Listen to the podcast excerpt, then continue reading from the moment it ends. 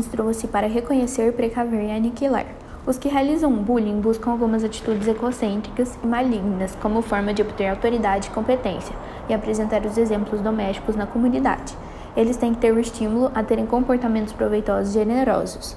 Lutar contra o bullying é uma, uma demanda de direitos e dignidade, uma ação que eu e todos nós devemos adotar.